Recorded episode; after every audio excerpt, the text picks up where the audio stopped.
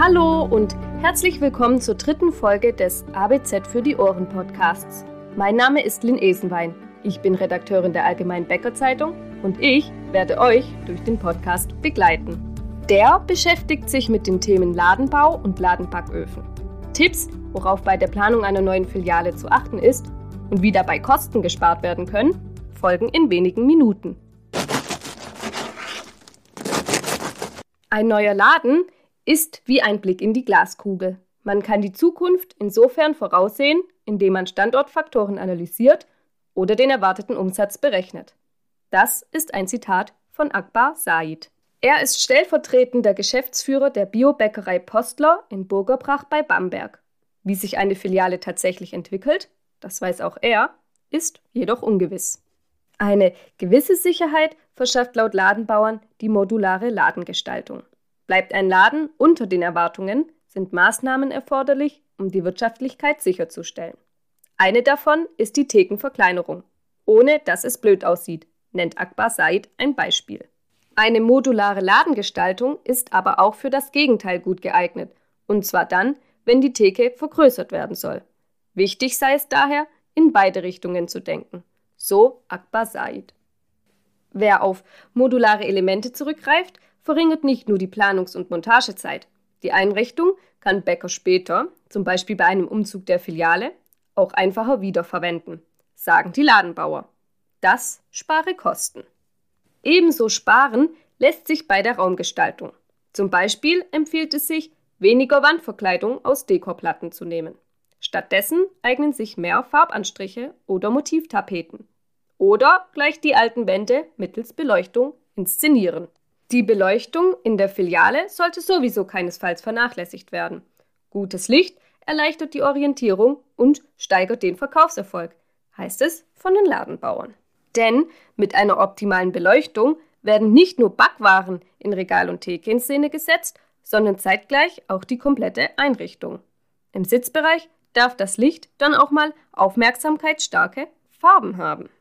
Und um die goldgelben Oberflächen der Backwaren zu betonen, empfehlen Experten Leuchtmittel mit einer Lichtfarbe von 3000 Kelvin. Gold- oder Champagnerreflektoren verstärken die Wirkung.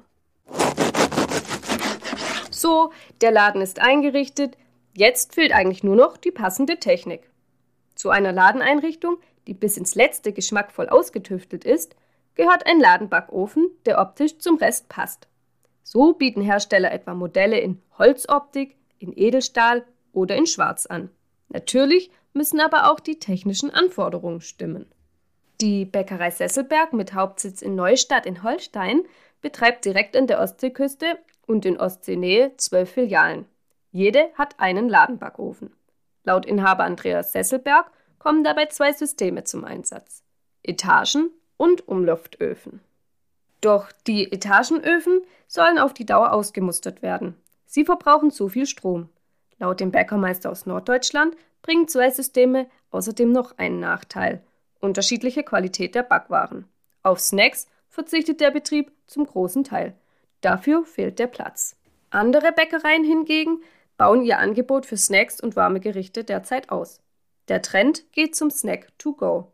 Deshalb sollte sich jeder, der im Laden backt und zusätzlich von Snacks und warmen Speisen profitieren will, überlegen, einen Allround-Ofen anzuschaffen, raten die Hersteller. Denn mit dem Alleskönner-Ofen ließ es sich backen, garen und regenerieren. Ob ein extra Snackladen-Backofen tatsächlich nützlich ist, ist stark von fünf Punkten abhängig. Von Durchsatz und Sortiment, aber auch vom Convenience-Grad, den räumlichen Gegebenheiten und der Auslastung des Personals, geben die Hersteller zu bedenken. Die Bäckerei Sesselberg selbst hat keine Snackbacköfen. Dafür verfügen alle Ladenbacköfen über digitale Steuerungssysteme. Ein Vorteil ist, dass alle Zubereitungen hinterlegt sind, sagt Andreas Sesselberg. Als Beispiel nennt er Plunder, Brötchen und Snacks. Die Bedienung sei relativ einfach, was ein Vorteil ist, wenn er in der Hochsaison zusätzlich zum Stammpersonal Aushilfen anstellen muss. Denn für die Bedienung solch moderner Öfen benötigt die Verkaufskraft weniger Know-how. Die Öfen steuern die Backparameter Zeit, Temperatur, Belüftung und Beschwadung. Mit einer derartigen digitalen Steuerung eng verbunden sind die Aspekte Ofenvernetzung und Controlling.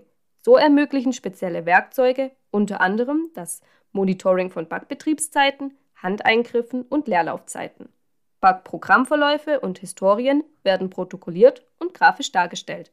Mit diesen Daten kann Bäcker schließlich Prozesse optimieren und letztendlich Kosten sparen. Ich bedanke mich fürs Zuhören. Am 30. Juli erscheint unsere nächste Folge. Dann beschäftige ich mich mit Brot- und Kuchenschneidemaschinen. Tipps für Verkaufspersonal inklusive. Reinhören lohnt sich.